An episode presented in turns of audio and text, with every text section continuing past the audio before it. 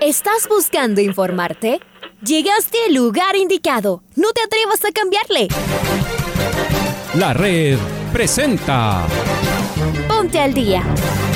Información deportiva al instante sobre la actualidad de los equipos ecuatorianos muchos goles y el drama que tanto disfrutamos. Los albos se pusieron en ventaja con doblete de Adolfo Muñoz. La Libertadores Femenina cuenta con sus 16 equipos. Con la conducción de los periodistas de la red, Raúl el Profe Chávez y Andrés del Pichón Villamarín. Mucha información que contarles aquí en 102.1 FM. El microciclo de la selección que arranca el día de hoy.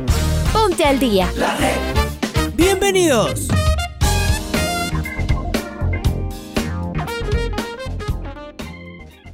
Hola, hola, ¿qué tal? ¿Cómo les va? ¿Cómo están? Tengan ustedes muy, pero muy buenos días. Viernes 28 de mayo. Arrancamos esta programación deportiva. Abrimos los micrófonos de la red. Les saluda como cada mañana Andrés Vilamarín Espinel en compañía de Raúl Chávez. Encontró el Máster está Paola Yambay. Saludamos con eh, Raúl y posteriormente con los titulares. Raúl, ¿cómo te va? ¿Qué tal Andrés? ¿Qué tal amigos, amigas, oyentes de los 102.1 FM de la Bienvenidos, bienvenidas a la primera edición de Noticiero el Día. Comenzamos con los titulares.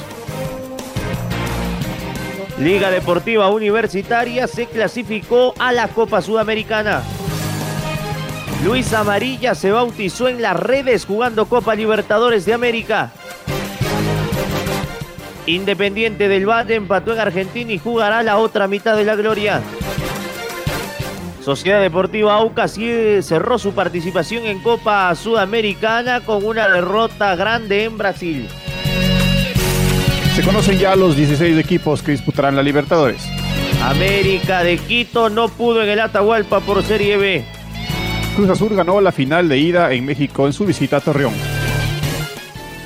Momento de escuchar a Alfonso Lazo Ayala con el editorial del día. La noche copera salió perfecta para los equipos ecuatorianos y consiguieron su pasaje a los octavos de final de la Copa Sudamericana. Independiente del Valle visitó a Defensa y Justicia y volvió a desplegar su fútbol de posesión y de muchas situaciones. Le volvió a faltar precisión y por eso no ganó. Además, en la manera como juegan los Rayados del Valle no se admiten errores. Y eso es justo lo que le pasó en Argentina. Incluso pudo haber sido peor deberá trabajar en aquello, pues todo el esfuerzo de un tiempo se va por la borda en un parpadeo. Universitario caía goleado en Sao Paulo y eso ratificaba la clasificación a la Sudamericana. Entonces pareció que el equipo se puso a pensar en el partido del domingo ante Melec. Por su parte, Liga jugó un partido rarísimo, tal vez al tono de la campaña de la U. En los primeros minutos los albos le cedieron un ratito la pelota a los visitantes y de repente un pelotazo de Franklin Guerra terminó en autogol de los chilenos. El partido empezaba a cambiar. Luego otro error del arquero visitante y el partido quedaba liquidado. Liga llegó a placer. Marcó uno más en el primer tiempo, pero pudieron haber sido al menos dos más. Esos llegaron en la segunda etapa y así le dio un respiro a su hinchada. Y el plantel se lo dio a sí mismo. Y una vez que cerramos las fases de grupos de los torneos internacionales, se viene la decimocuarta fecha de la Liga Pro, antes del receso por eliminatorias y Copa América. Los partidos más importantes se juegan el domingo cuando tendremos cuatro cotejos. Comenzamos a las 14 horas con el Macaraucas. Enseguida Liga recibirá a Lorense. Y entonces en horario simultáneo, Emelec enfrenta al Independiente del Valle y la Católica al Barcelona. Partidazos para definir la etapa. Como antesala el sábado estaremos informando de la final de la Champions League entre el Manchester City y el Chelsea. Mucho fútbol en los 102.1 y en nuestro canal de YouTube y Facebook Live emoción, rigor y precisión en la radio que siempre está. Liga Deportiva Universitaria le ganó cinco goles por dos a Unión La Calera, cerrando su participación en la Copa Libertadores de América. Los albos sumaron ocho puntos y en el segundo semestre jugarán la otra mitad de la gloria. Luis Totín Amarita marcó dos goles, fue la figura de su equipo y en conferencia de prensa manifestó lo siguiente. Honestamente creo que más allá de, mejorar, eh, estábamos en busca de eso, eh, venimos haciéndolo de, una manera obviamente eh, muy particular porque veníamos de, sacar un, empate, casi una victoria en, Brasil y bueno, creo que estábamos haciendo una buena campaña. creo que hoy lo redondeamos con, este resultado, que, es lo que buscamos, obviamente y bueno, contento por, por eso y por, por el equipo. volver después de un largo tiempo con el tema de mi lesión, pero hoy por hoy, eh, y gracias, obviamente siempre recalco al, cuerpo médico de liga que, que, hicieron todo lo posible como para, para que hoy en día esté al 100%, y bueno, eh, siempre la mención para ellos, y, y bueno, yo creo que hoy por hoy pienso, pienso en liga, pienso en lo que en los objetivos que, que, tenemos y bueno, más allá de eso seguramente que, que se verá en un futuro. Y es momento de escuchar a Pablo Repeto, el técnico de Liga Deportiva Universitaria. Hoy el equipo fue como, como siempre, este, tratamos de, de, no pensar ni especular con, con, ningún resultado que nos sirviera y hubiera a buscar ganar el partido. Convertimos cinco goles, ellos nos convirtieron dos, quizá tuvieran alguna opción más, también nosotros, pero creo que fuimos y fuimos agresivos y fuimos a, a presionar, como todo, tuvimos cosas buenas, otras a corregir, pero creo que el equipo en los últimos partidos de, de Copa estuvo a la altura, competimos contra, contra Vélez de visitante, eh, lo mismo lo hicimos con Flamengo y, y bueno, hoy creo que, que, los últimos partidos hemos mejorado, pero nos queda ese partido, como dije, repito nuevamente, en deuda, el de Flamengo. Se nos viene la Sudamericana y, lo que nos queda también de campeonato.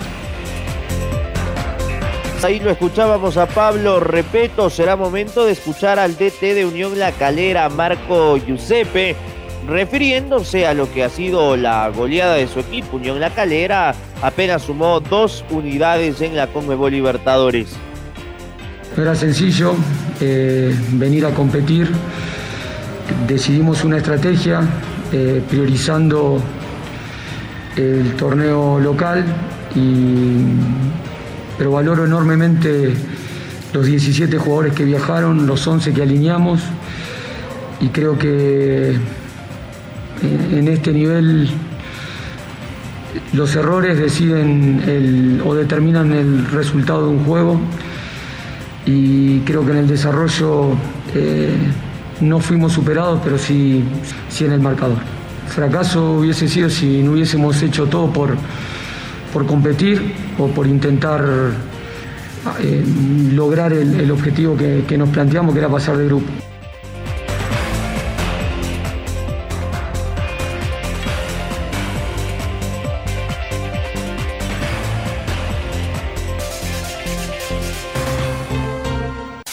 Por la fase de grupos de la Copa Libertadores, Defensa y Justicia recibió Independiente del Valle en la jornada 6 del grupo A. El marcador final fue 1-1. Los goles del partido fueron marcados por Joffre Escobar y Brian Romero.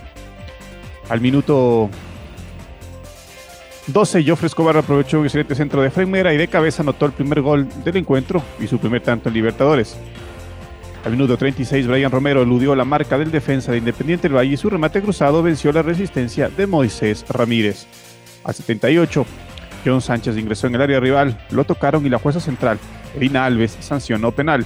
El remate desde los 12 pasos de Cristian Ortiz se fue desviado. Palmeiras y Defensa y Justicia se clasificaron a los octavos de final de la Copa Libertadores. En primer y segundo lugar del Grupo A respectivamente, Independiente del Valle aseguró su puesto en la Copa Sudamericana al terminar en tercera posición.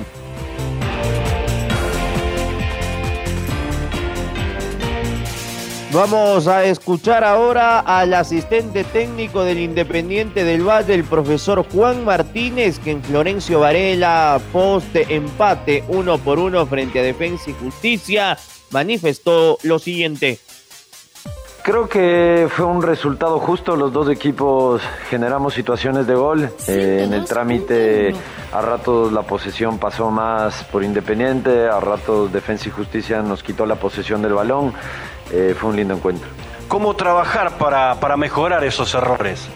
Esa es la gran pregunta que los entrenadores tenemos que resolver. Ahí está la metodología, la pedagogía que debemos usar en el día a día para poder llegar al jugador y generar ese vínculo que le dé confianza al jugador. Hay cosas buenas que tenemos que fortalecer, como la defensa en bloque, la posesión del balón, las situaciones de gol que generamos. Y hay otras como la finalización, el no cometer faltas tontas cerca del área que se deben corregir. Si hubiéramos sido un poco más consistentes quizás estaríamos en otra posición en el grupo.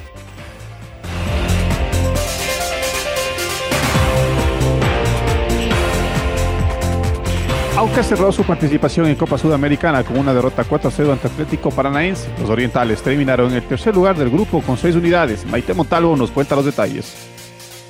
¿Qué tal Andrés y Raúl? Un fuerte abrazo para ustedes, también para nuestros oyentes de la red.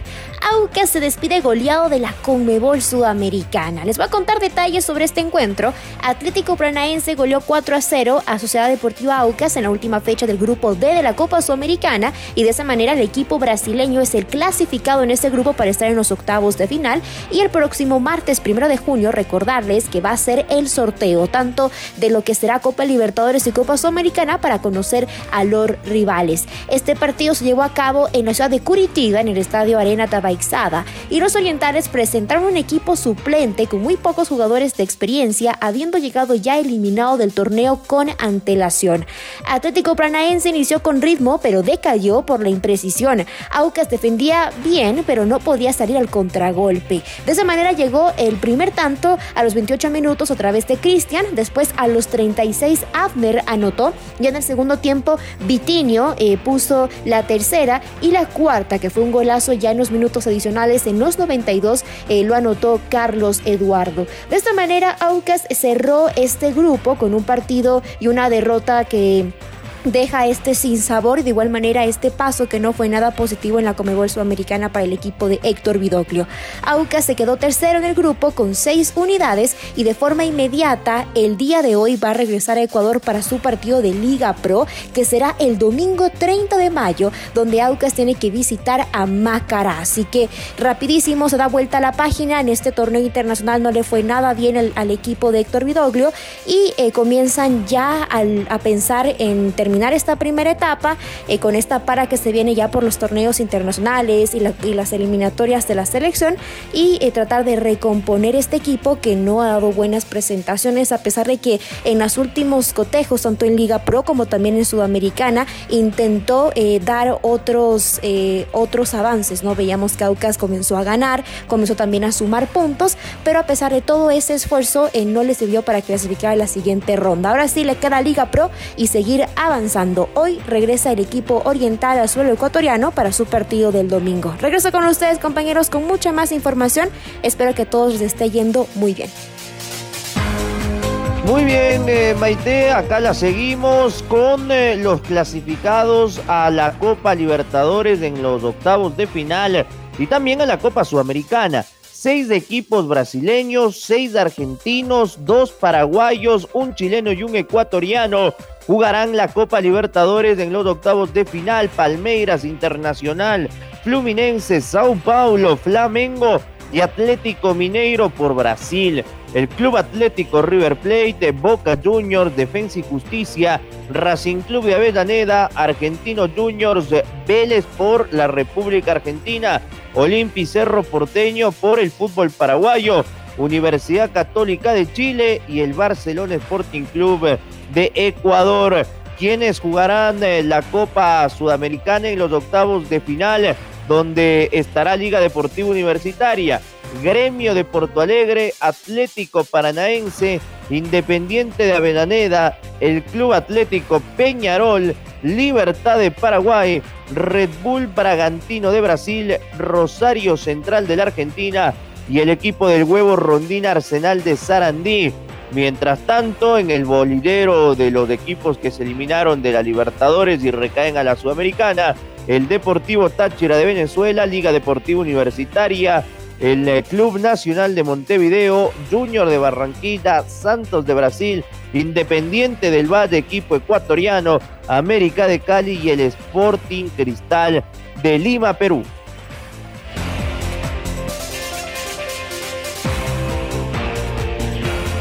La noche de ayer en el estadio Nueva Corona se disputó la primera final de la Liga MX entre Santos Laguna, cuadro donde militan los ecuatorianos Félix Torres y Ayrton Preciado, y Cruz Azul, equipo donde juega el tricolor Brian Angulo.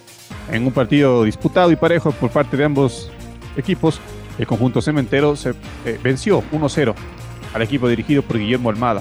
El autor del único tanto del compromiso fue Luis Romo quien realizó una jugada individual dentro del área rival en donde eludió a Félix Torres y aprovechó un rebote para rematar y abrir el marcador del encuentro.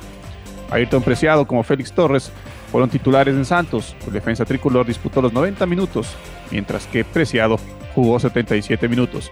Por Cruz Azul, el Cuco Angulo no fue convocado a este compromiso debido a una lesión muscular en la zona de su pierna derecha. El encuentro de vuelta entre estos dos escuadras se disputará el domingo 30 de mayo a las 20 horas con 15 del Ecuador. El partido donde se definirá finalmente el campeón del fútbol mexicano, los cementeros podrían contar con el goleador Angulo. Vamos con información de la Serie B del fútbol ecuatoriano por la décima fecha de la Serie B del Campeonato Nacional de Balompié. América y Atlético Santo Domingo igualaron a un gol por bando en el Estadio Olímpico Atahualpa. Jonathan Cebatos abrió el, marcador para eh, la escuadra Cebollita a los 18 minutos.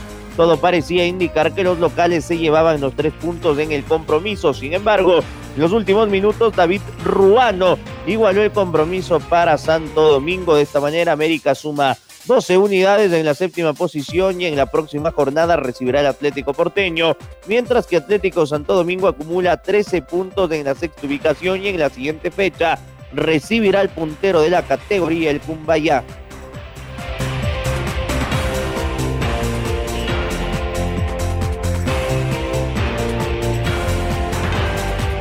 Es momento de escuchar a Belén Arango, de Liga Deportiva Universitaria Femenino, que el día lunes juegan su partido. Sí, creo que todos los días estamos, estamos aprendiendo como jugadoras, siento que cada día eh, podemos dar más, podemos seguir rindiendo más. Eh, no creo que, que, ya he llegado, por decir, a mi límite, creo que tengo algunas cosas por, por aprender, por superarme, por seguir entrenando. Eh, enfatizo mucho el el patear desde fuera. Al inicio de, esta temporada estuve con, una lesión, de a poquito la, voy superando y quizás nos ha tocado apretarnos un poquito porque se, nos han lesionado otras chicas, entonces eh, por esas razones es que tenemos que, las estamos en cancha, pues darlo todo.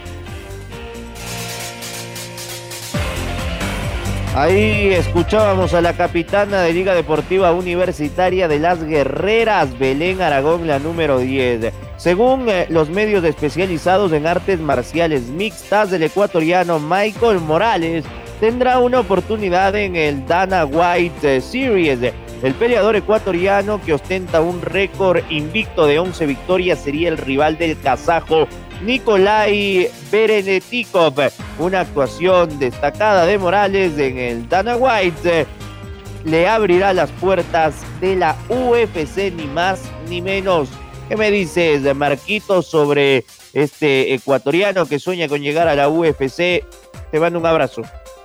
¿Qué tal Andrés, Raúl, amigos y amigas? Un saludo para todos ustedes a través eh, de la red, en efecto, en lo que corresponde a las artes marciales mixtas. ESPN a través de varias fuentes eh, destacó que el ecuatoriano Michael Morales eh, será el próximo rival del kazajo Nikolai Beberetenikov.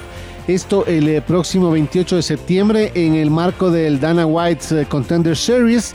El presidente de la UFC fue el encargado de observar la última pelea de Beretenikov, en donde el kazajo se coronó campeón en las 179 libras dentro del Fury FC. Y en esta misma velada se confirmó que iría con una invitación para el Dana White Contender Series. En este sentido, el rival de este peleador que acumula un récord de nueve victorias, eh, tres derrotas, será, según eh, los medios eh, especializados, el ecuatoriano Michael Morales, quien recordemos que tuvo un pasado en la lucha olímpica y que hoy por hoy lleva una marca de 11 victorias y 0 derrotas. Esto en eh, su recorrido profesional en las artes marciales mixtas. Actualmente Morales está radicado en México, específicamente en Tijuana, en donde se entrena en el Entram Gym junto a peleadores eh, de renombre que ya están en la UFC, como por ejemplo el eh, caso de Brandon Moreno, contendor al título frente a Daverson Figueiredo y el argentino Marcelo Rojo, entre otros peleadores. De esto es cuanto les podemos informar hasta el momento, amigos y amigas. Un abrazo grande para todos. Un abrazo, Marco. Gracias por tu información. La triatleta ecuatoriana Elizabeth Bravo dialogó el día de ayer con los micrófonos de la red sobre sus opciones de clasificarse a los Juegos Olímpicos. Restan tres semanas antes para conocer las 55 mejores exponentes del triatlón que se transita en Tokio. Escuchemos a Elizabeth Bravo. Bueno, la verdad es que estos serían mis terceros Juegos Olímpicos y yo creo que es imposible que me saquen del ranking, pero usted sabe que lo imposible puede ser posible. pero estoy muy segura de que han pasado tres semanas, el ranking no se ha movido y pues estoy, como le digo, muy, muy bien posicionada. Nosotros competimos eh, carreras y sumamos puntos por cada carrera dependiendo de la posición en la que usted entre en la carrera y pues así eh, tenemos un, puntaje y pues clasificamos los 55 mejores del mundo. Las palabras del atleta ecuatoriana Elizabeth Bravo. Presentamos el gol del recuerdo. El gol del recuerdo. El 28 de mayo del 2011, la selección ecuatoriana de fútbol enfrentó a México en el partido amistoso jugando en Seattle. El ecuatoriano terminó uno por uno frente al elenco mexicano. Recordemos el gol tricolor, obra de Michael Arroyo con los relatos de Patricio Javier Díaz y los comentarios de Reinaldo Romero. Atención Ecuador, se viene por el centro. La tiene Michael Arroyo, se va a prefirar, le pegó. ¡Golazo! ¡Golazo! ¡Golazo ecuatoriano! ¡Gol!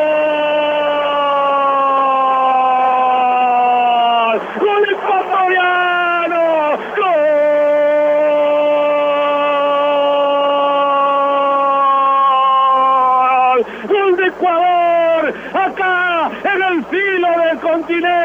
acá el Seattle, al filo del mapa. Pues bueno, desde allá, desde la izquierda, se tuvo que venir hacia el centro, apilando rivales, saltando obstáculos y después le pegó un pelotazo, golazo ecuatoriano. ¡Qué manera de entrarle al esférico de Michael Arroyo para vencer a uno de los mejores guardametas del continente y del mundo, el Memo Que voló solamente para adornar la jugada. Ecuador no se encontraba, pero era cuestión de que aparezca uno de talento, estos muchachos que ya saben de ganar, que ya saben de conseguir cosas importantes, pero que siguen soñando, que siguen creyendo que es posible conseguir más. Ecuador empata acá, en una mexicana ciudad de Seattle, mexicana porque hay 50 mil mexicanos en contra, un Ecuador, uno México. Fue Michael Arroyo, el autor del empate al minuto 37. Ecuador no tenía fuerza en la ofensiva y tiene que aparecer la calidad de Michael Arroyo, figura en el fútbol mexicano, baja la pelota con mucha clase, hace que avance un par de metros y en el pique la pelota con derecha, un remate arriba, lejos de la mano izquierda del Memo Ochoa para empatar el partido Ecuador 1, México 1. Ahora ya estás al día junto a nosotros. La red presentó Ponte al día. Informativo completo sobre la actualidad del fútbol que más nos gusta, en donde estés y a la hora que tú quieras. Quédate conectado con nosotros en las redes de la red. Síguenos como arroba la red Ecuador y no te pierdas los detalles del deporte minuto a minuto. Escúchanos en vivo en TuneIn y en los 102.1 FM en Quito. ¡Te esperamos!